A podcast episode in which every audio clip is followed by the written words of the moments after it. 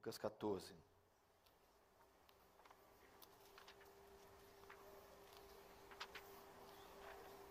Deixa seu coração aqui, deixa sua alma aqui, deixa o seu espírito aqui. Não deixe a sua mente longe. Como é que é o, o título desse texto aí na sua Bíblia?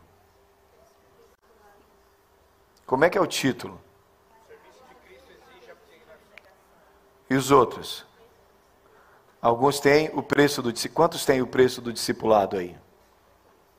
Beleza. Vamos ler juntos? Estão comigo? Presta atenção, Deus está falando. Amém, irmãos? Nós estamos lendo a Bíblia e Deus está falando. Amém? A palavra de Deus é essa. A palavra de Deus não sou eu. Sou, eu sou alguém que vai comentar a palavra, expor, expor a palavra de Deus. A palavra de Deus infalível é essa aqui. Abra seu coração para a palavra. Amém? Deus quer falar com você. Uma grande multidão ia acompanhando Jesus. E este, se voltando, voltando-se para ela, disse: Se alguém vem a mim e ama mais o seu pai, ou sua mãe, sua mulher, seus filhos, seus irmãos ou irmãs, ou até a sua própria vida mais do que a mim, não pode ser meu discípulo. E aquele que não carrega a sua cruz e não me segue, também não pode ser meu discípulo. Qual de vocês, se quiser construir uma torre, primeiro não se assenta e calcula o preço para ver se tem dinheiro suficiente para completá-la? Pois se lançar o alicerce e não for capaz de terminá-la, todos os que virem rirão dele, dizendo: Este homem começou a construir e não foi capaz de terminar. Ou qual é o rei que, pretendendo sair à guerra contra um outro rei, primeiro não se assenta e pensa se com 10 mil homens é capaz de enfrentar aquele que vem contra ele com 20 mil? Se não for capaz, ele já enviará uma delegação, enquanto o outro está longe e pedirá o acordo de paz. Da mesma forma, qualquer de vocês que não renunciar a tudo que possui, não pode ser meu discípulo. Você pode ler de novo comigo o 33? Vamos lá?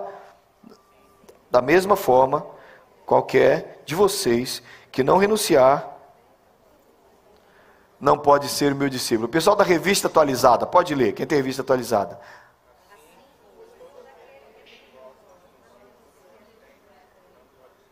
Isso, quem, tá, quem tem NVI, pessoal da NVI, vamos juntos? Da mesma forma, qualquer de vocês, a tudo que possui, o sal é bom, mas se ele perder o sabor, como restaurá-lo? Não serve para mais nada, a não ser para ser lançado no solo como adubo e jogado fora. Aquele que tem ouvidos para ouvir, ouça. Senhor, a tua palavra foi lida, palavra santa, palavra perfeita. Senhor, que nos próximos instantes o nosso coração esteja aqui, para entender o que o Senhor tem para nós. Senhor, tem misericórdia de mim, pecador, que não sou digno de tal honra. Nunca fui, nunca serei digno de tanta responsabilidade, de falar de algo tão santo. Eu peço a tua ajuda nesse momento tão importante, Senhor. No teu nome, Jesus. Amém. Eu sumi por uma semana, eu fui para o Egito. Por seis dias. E alguém pergunta, por que, que alguém vai passar seis dias no Egito? O que é que alguém vai fazer por seis dias na cidade do Cairo? Pelo menos deveria fazer uma viagem mais longa. Na verdade, nós fomos para um acampamento, para um retiro de pastores de língua portuguesa. Nós tínhamos mais ou menos umas 13 nações representadas, mas todos, na sua grande maioria, brasileiros que trabalham com gente de língua portuguesa como nós. Nós estamos nos Estados Unidos, mas nós somos uma igreja que fala português. Essa é a galera toda reunida e nós estávamos lá trabalhando, aliás, fomos recepcionados por essa igreja. Essa é a igreja presbiteriana evangélica do Cairo. Uma igreja pequenininha, num país muçulmano, ele só tem 10 mil membros. Uma igreja num país muçulmano de 10 mil membros. O país não é cristão, o país rejeita o cristianismo, o país aceita somente Alá como Deus, o país tem confissão muçulmana e eles são uma igreja de 10 mil membros. E essa igreja nos recebeu e o objetivo é vocês venham para cá para vocês ouvirem o que Deus tem feito entre os povos muçulmanos para salvar pessoas. O pastor dessa igreja, pastor Samé, ah, é um homem de Deus, um homem assim incrível, de um coração maravilhoso. E o pastor Samé Maurício estava nos recebendo lá. Eu tenho um pedido a vocês durante todo o sermão. Eu vou mostrar algumas fotos. Não pode tirar foto de nenhuma, nenhuma das minhas imagens, ok?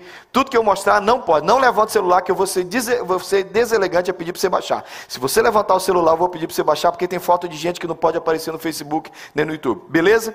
Nesse país, nesse país muçulmano, onde a maioria é muçulmano, os crentes não têm liberdade que a gente pensa mas nós fomos para lá para ouvir o que Deus tem feito no meio deles. E nós chegamos lá e eles nos levaram da cidade do Cairo para um acampamento, o acampamento da igreja. O acampamento da igreja fica no deserto, no deserto do Saara. E lá, num país muçulmano, cristão não compra nada sem receber liberação da autoridade maior, que é o presidente. Então essa igreja foi até o presidente e disse: no meio do nada, a gente quer comprar um lugar para fazer o nosso retiro, o nosso acampamento. E eles foram lá e, e, e pesquisaram e descobriram que aquilo era um ermo, que só ia dar água a partir de 300 metros de escavação. E eles disseram, então pode dar aquilo lá para os crentes, porque não tem água, é deserto, aquilo ali não é nada. Os crentes compraram, eles cavaram nove metros e fluiu água do meio da terra. E eles falaram assim: isso não acontece no deserto. É onde era para nascer água de 300 metros, surge água de nove metros. Isso só pode ser milagre de Deus. E esse aqui é o lugar onde nós estávamos. Esse é o retiro no meio do deserto, onde nós passamos. Gente, os brasileiros, eu, a gente andava lá, a gente dizia: eu não conheço nenhuma igreja que tem uma estrutura dessa para o retiro espiritual. É dele, gente, é dos crentes. Isso é no meio do deserto. Nós ficamos lá no meio do deserto, nesse lugar. No meio desse, desse povo, dessa igreja sofrida e perseguida. Eles construíram, quer saber, eles têm acampamento para os jovens de verão, eles têm acampamento de esportes, aí vidas são salvas. E o que é que a gente foi fazer lá? Por três dias, eles trouxeram pessoas para contar do seu encontro com Deus. Eles traziam pessoas e diziam: Conta para os pastores brasileiros como foi a conversão de vocês. Nós ficamos lá por três dias. E logo de cara chegou um irmão do Iêmen. O Iêmen está no grupo dos dez piores países para você ser cristão. Dez, existe um ranking, existem dez países que a pior coisa que você pode ser lá é cristão. O Iêmen, o Irã, o Iraque, Coreia do Norte, são países onde se você é cristão nesse lugar, é terrível ser cristão nesse lugar, é muito difícil ser cristão nesse lugar. E o irmão do Iêmen foi, e ele começou o discurso dele com essa frase, ele disse, olha irmãos, vocês têm que entender o seguinte, para nós que vivemos debaixo de perseguição, nascer de novo é gratuito, Nascer de novo é de graça, mas para ser discípulo de Cristo, nós temos que pagar um preço muito alto. Então eu não vou falar as histórias que eu vou falar para vocês para fazer você se sentir culpado, não é isso. Mas eu quero que nessa manhã você veja que existe gente pagando um preço muito alto para ser cristão. Tem gente pagando um preço para além do que a gente imagina. Enquanto você achou que foi um preço muito grande, você olhou para aquela temperatura e disse: Ah, eu só vou na igreja hoje por amor de Jesus porque está muito frio. Really? Foi esse o seu preço? Então eu queria contar para algumas pessoas, para você, algumas pessoas que estão pagando um preço muito mais alto do que pegar um carro aquecido, confortável 2019, vir com aquecimento numa rua bem pavimentada dos Estados Unidos para a igreja, sentar numa igreja aquecida num banco macio. Tem gente pagando um preço bem mais alto. Então eu queria falar um pouquinho com vocês sobre o preço do discipulado. Com base nesse texto, eu quero contar as histórias dos irmãos e convidar vocês a olhar para isso do jeito que eu olho. Eu fui para lá, irmãos, me sentindo pequeno. Eu me sentia mais ou menos o seguinte: a mosca que está voando em cima da crina, do cavalo, do bandido, do filme ou de mocinho é o mais importante. Eu era isso. Aí depois que eu vi a história dos irmãos, eu comecei a me sentir o protozoário que está no bico da mosca, do que fica rondando a crina do cavalo do bandido do filme. Porque é duro, irmãos. Esse irmão que está na foto comigo, ele e a esposa dele estavam numa. Não filme, ok? Ele e a esposa dele estavam num, num acampamento de refugiados, gente que está fugindo do, do ISIS de repente chegaram para ele e disseram: Vocês são missionários? São, vocês são cristãos? São, vocês oram pelas pessoas? Eles disseram sim, então vem aqui fazer oração para uma moça. Então eles foram até uma tenda dos refugiados. Tinha uma adolescente com uma pedra na mão e ela batia com a pedra na cabeça, sem parar. E eles seguravam a mão. Então, enquanto eles seguravam a mão, a menina parava com aquela reação. Mas quando eles soltavam a mão, a menina continuava batendo com a pedra na cabeça. Quando, ela, quando eles oraram e ela se acalmou e disseram: Por que, que você está fazendo isso? Ela disse: Eu estava fugindo, subindo para aqui, para o alto das montanhas do ISIS. E bombas caíam, granadas caíam, rajadas de metralhadoras passando por nós. Estávamos eu e a minha irmã, mas eu sabia que estava tudo bem porque a minha irmã estava na minha mão. Então nós subíamos aquela montanha, nós corríamos muito. Mas eu sabia que estava tudo bem porque a minha irmã estava na minha mão. Mas depois de algum tempo, a minha irmã ficou muito leve. E que eu olhei para trás, eu só tinha somente a mão e parte do braço da minha irmã. porque o resto da minha irmã tinha sido destruído por alguma bomba.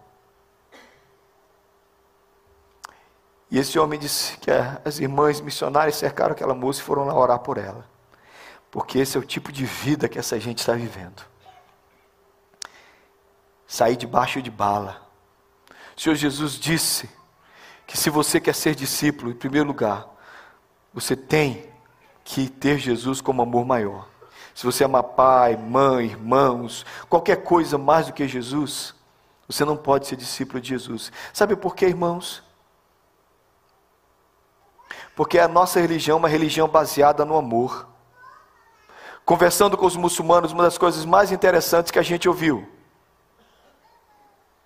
é que eles não conhecem um Deus de amor, porque Alá não é um Deus de amor.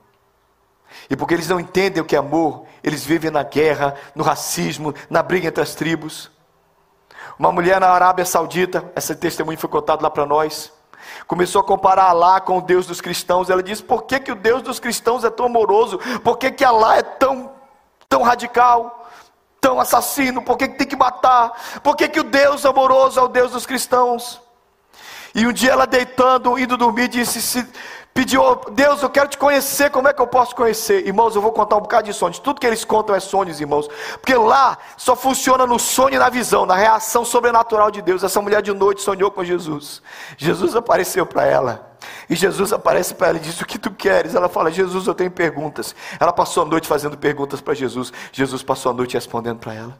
De manhã, de manhã ela acordou, o marido disse: Você está diferente. Ela disse: Jesus me apareceu em sonhos e respondeu todas as minhas perguntas. Aí o marido disse: Então me conta o que ele te falou. Aí ela contou todas as respostas de Jesus para todos os questionamentos dela. O marido entrou na internet, pesquisou e disse: Mas tudo que ele disse é coerente, tudo está certo. Então Jesus é verdadeiro. E os dois se uniram e receberam Jesus dentro de casa como Salvador da vida deles. Os filhos estão estudando aqui nos, aqui nos Estados Unidos. Eles estão na Arábia Saudita, mas é um povo de dinheiro. Mandaram os filhos para cá, eles vieram para cá e com muito medo reuniram os filhos aqui nos Estados Unidos. Disseram, vem aqui, a gente precisa contar uma coisa para vocês. Jesus apareceu em sonho para a mãe de vocês. E agora nós somos cristãos. E os filhos começaram a saltar e dizer aleluia. E disseram: Nós viemos para cá e nós recebemos Jesus. E nós estamos orando para que Jesus alcançasse vocês. Porque na nossa tradição o filho não pode desrespeitar o pai e falar de Jesus para o pai. Mas Jesus visitou a nossa mãe e agora vocês são cristãos. Esse tipo de história, gente, Jesus, gente, é muito testemunho de manifestação sobrenatural. Essas pessoas estavam lá contando essas coisas para a gente. Eu quero apresentar para vocês esses dois adolescentes. Essa menina era é pouca coisa mais velha que a minha filha mais nova. E esse rapaz tem pouco, vinte e poucos anos. Essa menina foi criada num lar abusivo. E para fugir do lar, lar abusivo, ela mergulhou no islamismo, se tornou uma radical. Só que um dia ela procurando o amor de Deus, ela não achou. Essa menina estava lá na frente, um bando de pastores reunidos, ela se esfregando a mãozinha e contando o testemunho dela. E enquanto ela contava, ela disse: uma noite, em sonho, Jesus apareceu para mim e disse: Você é minha filha, o meu pai é Deus, Alá não é Deus. E ela teve um encontro com Jesus. Ela foi expulsa de casa, ela perdeu tudo. Gente, você vê uma menina de 18 anos encarar um grupo de pastores e dizer: Jesus mudou a minha vida. Jesus é o meu maior amor. E toda a tristeza e todo o rancor foi embora. O rapaz do lado, se envolveu com radicalismo, ele foi preso, porque mesmo entre os islâmicos existe uma diferença se você é mais envolvido ou não. Se você é muito radical, você começa a se tornar terrorista, eles não apoiam isso, ele tinha, foi para o caminho do terrorismo. E no caminho do terrorismo ele foi preso. Dentro da prisão ele se envolveu com outros jihadistas. Jihad é guerra, é guerra, a guerra santa deles. Lá ele teve um encontro com eles, mas lá ele se desanimou porque ele viu que era só racismo, que era só ira, que era só raiva. E alguém falou para ele: dê uma chance para o Deus dos cristãos. Olha que coisa, gente. Na prisão, alguém falou para ele: dê uma chance para o Deus dos cristãos. Jesus apareceu para ele. E guess what? Ele falou a mesma coisa. Eu sou o teu pai. Vem aqui, meu filho.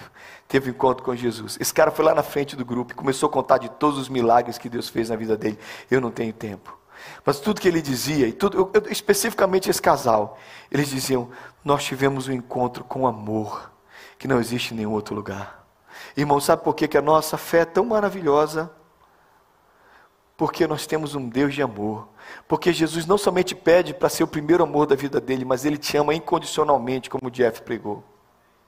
Existe um amor maravilhoso que alcançou essas pessoas. Então, se você quer ser o discípulo de Cristo, a gente precisa aprender com esses irmãos que um preço de amor precisa ser pago. E ele precisa ser o nosso maior amor. Pergunto a você: você ama Jesus? Você ama Jesus? Se você ama Jesus, então você pode ser discípulo de Jesus. E não pode ter nenhum outro amor. Segunda coisa que o texto diz é que a cruz precisa ser abraçada. Jesus fala no texto que se você quer ser meu discípulo, pega a sua cruz e siga-me. Uma das cenas que eu mais gosto, vocês sabem, tem aquele filme do Mel Gibson, mas tem uma cena, eu não sei se foi desse jeito, se eu chegar no céu e Deus me permitir pedir para que Ele me, que eu, que eu mostre, que ele, que ele me mostre, Ele me permitir que eu peça, que Ele me mostre como foi. Eu queria ver como foi que Jesus encontrou com a cruz, porque Jesus viveu para encontrar com a cruz, mas a cena do filme me parece muito coerente. Alguém chega, coloca a cruz diante de Jesus, Jesus abraça a cruz. Como quem diz, eu passei a minha vida inteira esperando para me encontrar contigo. Na vida do cristão, a cruz é do mesmo jeito, a gente se encontra, mas a cruz existe na nossa vida para duas coisas. Ela é um estilo de vida e ela é um instrumento de morte.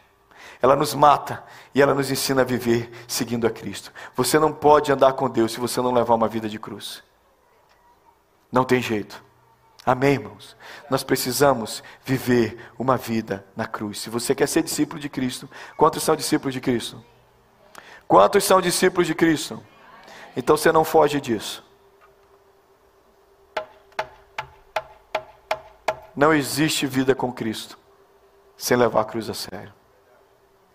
Apresentaram para nós um iraquiano. Parece até com Gabriel Mesquita.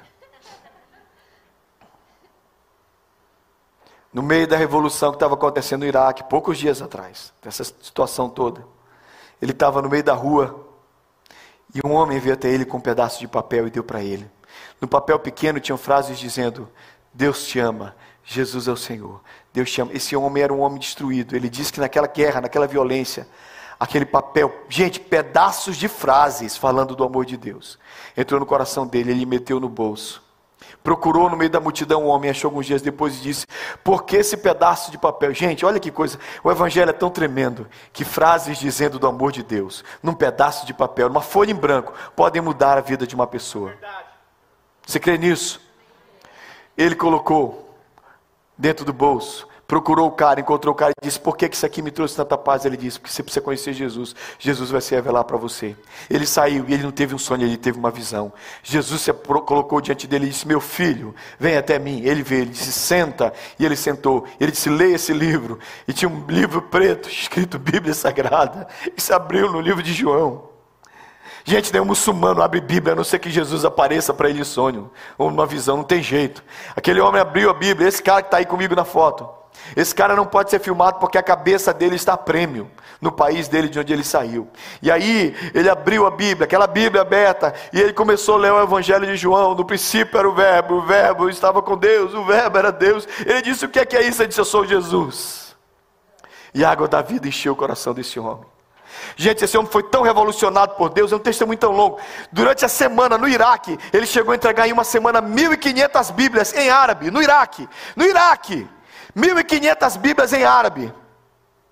Aí o pai dele dá vergonha e ficou sabendo que o filho, porque queridos, quem é cristão num país, num país muçulmano, você nasceu cristão, você é de uma família cristã, ele deixa. Mas quando você deixa de ser muçulmano e se torna um cristão, você se torna vergonha da família. O pai dele mandou perguntar para ele: é verdade que você é um seguidor da cruz? Eu estou usando ele nesse ponto da pregação porque foi essa a pergunta do pai dele. É verdade que você é um seguidor da cruz? E ele disse: Pai, Jesus Cristo disse que se nós negarmos a Ele diante dos homens, Ele nos negará diante do Pai. Eu não posso negar Jesus. Jesus é o meu Senhor e eu sigo a cruz. O pai então mandou os irmãos e os primos se unirem para matá-lo. E ele estava numa tenda e os, com outro rapaz chamado Mohammed. E chegaram os, os, primos, e chegaram os irmãos, e ele do lado do Mohammed. E eles chegaram para o Mohammed e disse: Cadê o marmut? E eles disseram: Cadê? E ele estava do lado, ele estava do lado, ele estava do lado. Ele disse: Eu não mexia nem o olho, ele não entendia.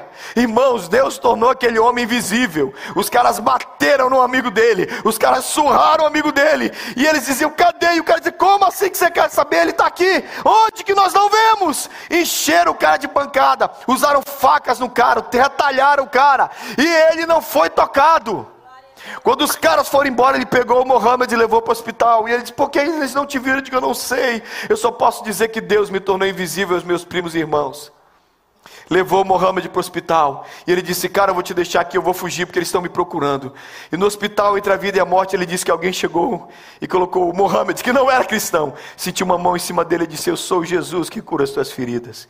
E ele foi curado dentro do hospital, levantou e foi procurar o Mahmoud. E os dois se encontraram. Disse: Não, vamos embora daqui.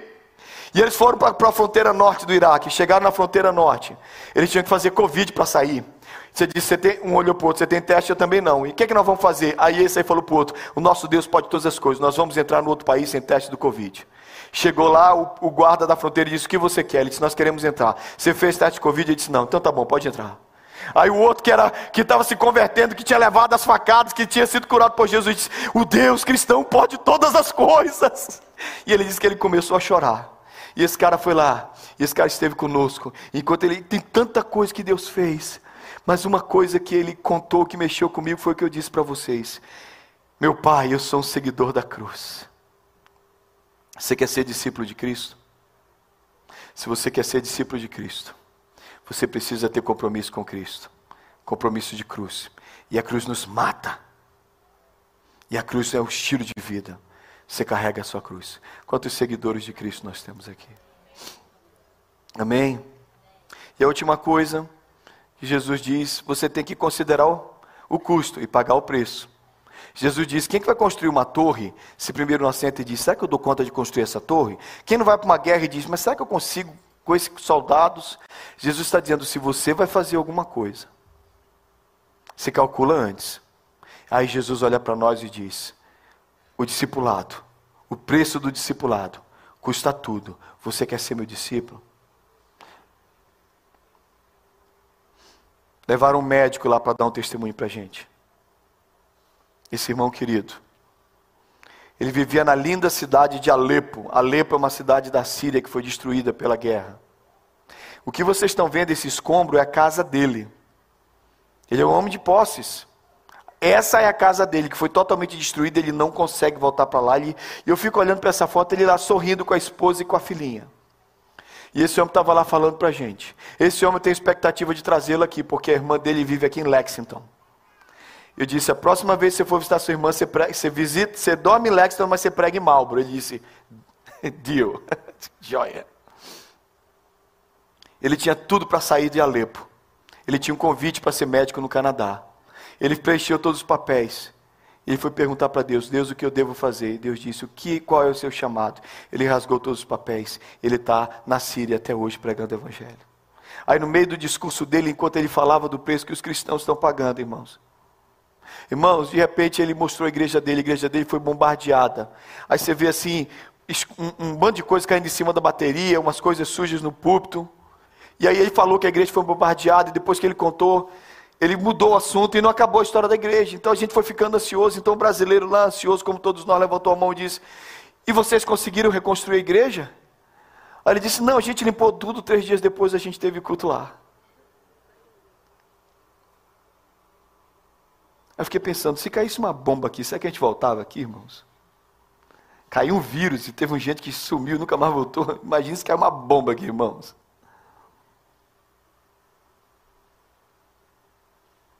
E o Ragop, para falar, porque esse eu posso falar, porque está no Facebook. O Ragop, que é esse pastor, diz que a igreja está lá. E eles estão lá, firmes e agarrados com Jesus, seguindo Jesus e honrando Jesus. E eles estão lá debaixo de um preço que a gente não conhece. Talvez o que mais me machucou, contei para Ana Paula, contei para o Jeff, contei para o Marcelo, é que foi um irmão do Iêmen e mostrou as fotos do Iêmen, e o Iêmen arrebentou comigo. E ele contou que no Iêmen não tem jeito mesmo de ter culto, de ter igreja. E que quando eles fazem os cultos, eles fazem os cultos no quarto, porque na sala é muito perigoso, e eles fazem um momento de louvor assim, ó. Queremos o teu nome. E aí o outro vai canta no ouvido. Os irmãos cantam uns nos ouvidos dos outros, porque o período de louvor é desse jeito. Você consegue imaginar, irmão, uma igreja em que um canta no ouvido do, do outro, num culto, porque a gente não tem liberdade de cantar? É assim que os nossos irmãos do Iêmen vivem.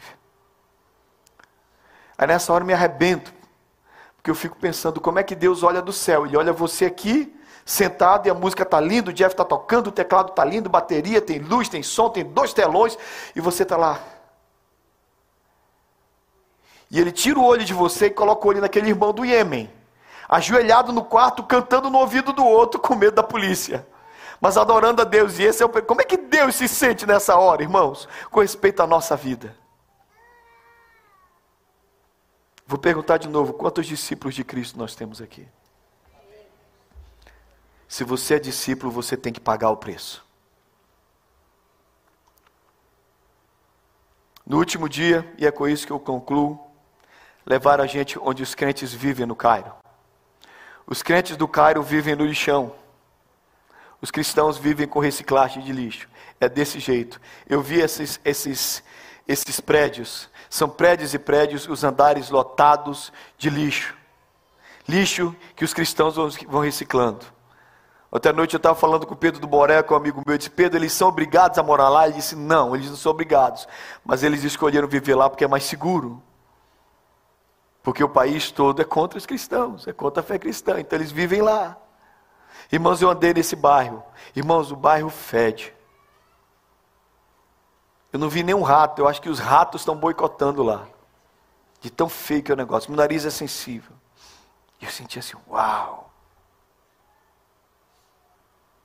Mas eu não vi ninguém triste lá, irmãos. Eu não sei se você já subiu uma favela perigosa em algum lugar do mundo. Favela é um lugar feio às vezes, mas favela perde para o que eu vi lá. Mas no alto daquele lugar, Deus levou um padre e Deus falou para aquele padre: vai lá e lava os pés dos, daqueles que ninguém quer. E eles construíram uma igreja na caverna. Você está vendo isso aí? É uma igreja de 10 mil lugares, 11 mil lugares. Chama Igreja do Lixão. Eu fui lá. Na Igreja do Lixão os crentes se reúnem. Será que se você precisasse não morar onde você mora, você iria ser cristão? Será que a sua fé, se a sua fé se levasse a viver uma vida tão afastada dos outros, você ainda, ainda assim seria cristão? Pois lá eles são. Os cristãos são os grandes responsáveis pela reciclagem do lixo, porque é uma coisa sem muita importância, mas ainda assim eles andam com Deus. E lá, cara, aquele povo anda com Jesus maravilhosamente. Esse é um breve relato da minha viagem. E eu queria perguntar: Será que a gente concorda com o que Jesus disse no finalzinho do texto? Da mesma forma, qualquer de vocês que não renunciar a tudo que possui, não pode ser meu discípulo. O que você tem renunciado para seguir Jesus? Eu fui ter contato por cinco dias com irmãos que têm renunciado a tudo, têm perdido muito estão pagando um preço absurdo para andar com Jesus. Agora presta atenção, porque aqui na conclusão do sermão, eu não quero que você entenda errado. Eu não estou falando isso para você se sentir culpado do teu conforto, para que você se sinta culpado de estar num país bom. Não, não, não, não, não, não entende errado. É justamente o oposto. Eu quero que você se sinta grato. Eu quero que você se sinta agradecido. E que você responda com o mínimo de compromisso que é esperado de alguém que anda com Deus tão comprometido como nós. Amanhã a vida começa, né? Trabalho, conta para pagar, pessoas para visitar, casas para limpar, obras para fazer. Mas e Jesus? Jesus é o Senhor da nossa vida. E se Jesus é o Senhor da nossa vida, você pode renunciar a alguma coisa para andar com Jesus? Os crentes lá de países muçulmanos vivendo debaixo de muita perseguição, estão dizendo sim para Jesus. Nós carregamos as nossas cruzes, nós amamos Jesus acima de tudo, nós estamos pagando o preço. Você quer pagar o preço? Curva a sua cabeça, feche os seus olhos.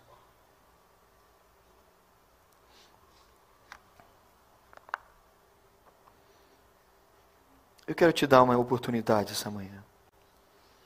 Eu vou ter de lá, irmãos, com a sensação que eu preciso aceitar Jesus de novo, que eu preciso me converter de novo, que eu preciso melhorar muito, que eu preciso me converter, que eu preciso acertar uma série de coisas na minha vida. Eu queria te dar um pouquinho do gostinho do que eu tive lá. Espero que eu tenha conseguido. Se você quer ser meu discípulo, tome a sua cruz e segue-me. Eu queria perguntar: você quer pagar o preço? Eu sei que você talvez foi criado numa igreja em que a cada culto o pastor tem que pregar para você e te dar todas as razões para você ser cristão e te apresentar uma série de vitórias, um, uma série de, de lucros que você teve, uma série de, de, de, de vantagens que você tem ao seguir Jesus. Mas esse não é o evangelho correto, porque se eu só te apresento as vantagens, eu esqueço de te dizer que você precisa pagar o preço. E essa manhã a mensagem é sobre pagar o preço. Jesus passou na frente da coletoria e viu aquele homem chamado Levi e disse: Segue-me. E levantou e seguiu Jesus. Jesus viu os discípulos à beira, viu, aliás, Pedro, Tiago e João à beira do mar, e disse: Venham e sigam-me. E eles levantaram e seguiram, porque eles entenderam que era para seguir Jesus. Jesus está passando aqui na 373 da Lincoln Street perguntando: Você vai me seguir? Se você vai me seguir, toma a sua cruz.